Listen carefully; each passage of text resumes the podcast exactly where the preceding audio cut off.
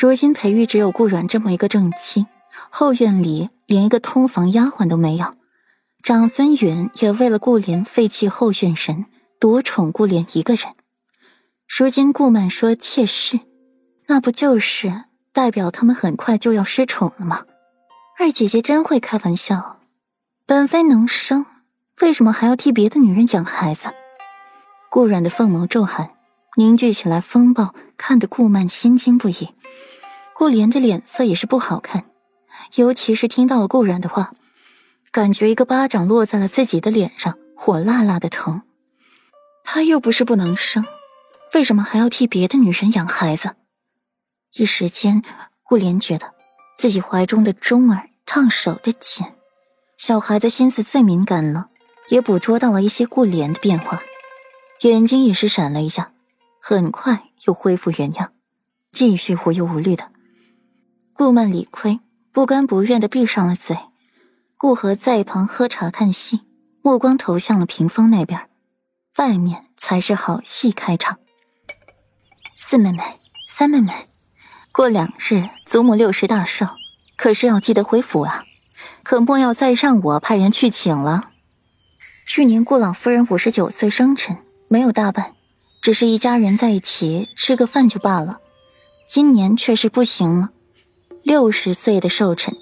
顾墨、妻子安都怀有身孕，顾莲也从西岐回来了。除了一个死相凄惨的顾飞，这年来顾家人可是顺风顺水的，一路水涨船高。又遇上顾老夫人的生辰，再低调的顾家也要高调几分了。顾莲染上了几分尴尬。大姐姐说的是，顾墨一脸的不在意，他姨娘都死了。他还回太师府做什么？顾阮含笑点头，表示知道了。几人闲聊的痛快，对外面戏台上的戏却是不怎么感兴趣。顾阮低头喝茶，另有所思，起身走到了阳台，去找武皇后坐在的地方。厚厚的屏风将那里挡住，看不到里面的情形。想到那欧阳青言手腕上的东西，凤眸晦暗一瞬。是双生骨，名字叫双生骨，却不是真的双生，而是一株双花，你死我活的那种，必有一方被吸食精气，导致枯萎，直至死亡。顾阮闭上眼睛，他记得欧阳青言当年是活不成了，如今怎么还活得好好的，还在欧阳明身边做婢女呢？还有沈妃。他又为什么要自己见欧阳青言？这其中是有什么关联吗？这个问题一直持续到了宫宴结束，回到了七云轩时，顾然也没能将这事想透彻。倒是温若然的病又加重了几分，吵得府里不得安宁的。表小姐真可怜，世子妃怎么也不去瞧瞧表小姐啊？温玉靠在门框上，带着几分埋怨。世子妃参加宫宴回来也累着了。而且世子妃不是让温婉和温情姐姐去看了吗？你是世子妃的人，还是表小姐的人呢？温言颇感无奈，摇了摇头，不想再听温玉的抱怨了。可是世子妃亲自去，更能体现她对表小姐的关心呢。另外，我们四个都姓温。温玉不可置否，丫鬟哪有主子地位高呀？你是想体现表小姐的地位在府里有多高吧？连世子妃都要一天三问是吧？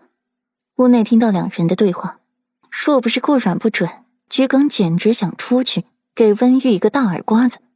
白眼狼，也不想想自己被世子爷罚的时候是谁救的你们。现在好了，来了一个表小姐，你就倒戈了，还说你姓温。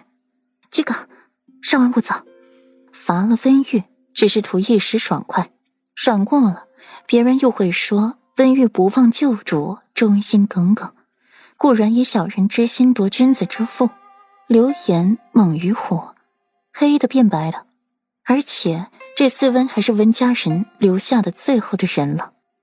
裴玉的外祖家就是温家，又得裴玉维护，罚了温玉，那不就是在打裴玉的脸吗？所以绝对不能罚，不但不能罚，还得好好对待。不能让他受委屈了。最好再把这事闹大一点，闹到裴玉那儿去，裴玉也不会拿自己怎么样，总归是自己有理。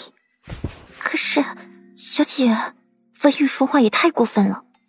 桔梗还是不满意，自家小姐失忆了，可一些性子却还在，还是自己不喜欢的性子。温言不是替我报仇了吗？生什么气啊？瞧着闹腾劲儿，估计没个半夜，咱家这世子爷是不会回来了。